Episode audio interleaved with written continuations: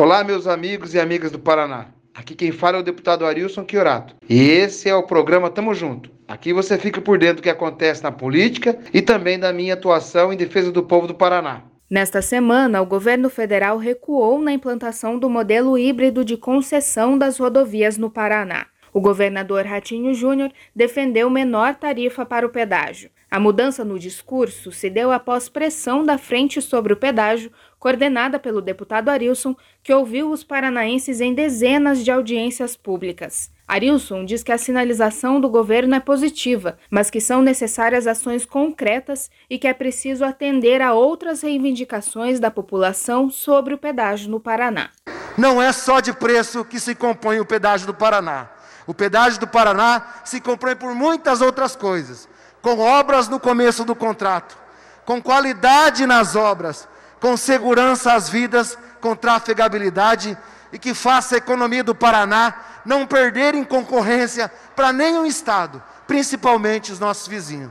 Arilson ainda faz a ressalva de que a menor tarifa com aporte a fundo perdido, anunciada pelo governador, não corresponde ao modelo de menor preço defendido pela Assembleia Legislativa. O que está chamando a atenção é a alteração da nomenclatura do calção para aporte financeiro, que vai ressuscitar o modelo de outorga híbrida de uma outra forma.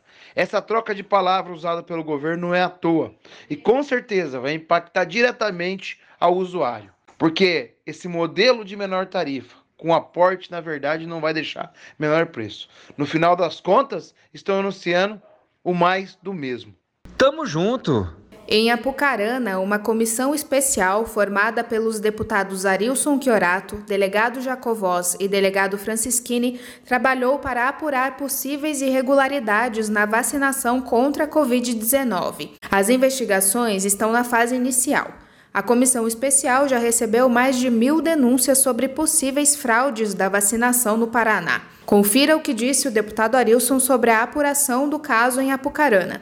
Ficou comprovado que tem uma desorganização na estrutura da lógica da vacina apucarana, embora a gente saiba que os servidores são competentes, trabalhadores, mas a lógica provou ser falha. Não podemos favorecer as pessoas que se acham melhores que outras ou que interpretam que a lei favorece elas. É o que está se aparecendo aqui em Apucarana, infelizmente. E claro que a gente tem que tomar cuidado para não julgar as pessoas com antecedência, para não apontar coisas que não são. Tamo junto. A Frente Parlamentar sobre o Pedágio já realizou 17 audiências públicas para debater o novo modelo de concessão de rodovias paranaenses. Nesta semana foi a vez de Maringá e Jacarezinho sediarem o evento.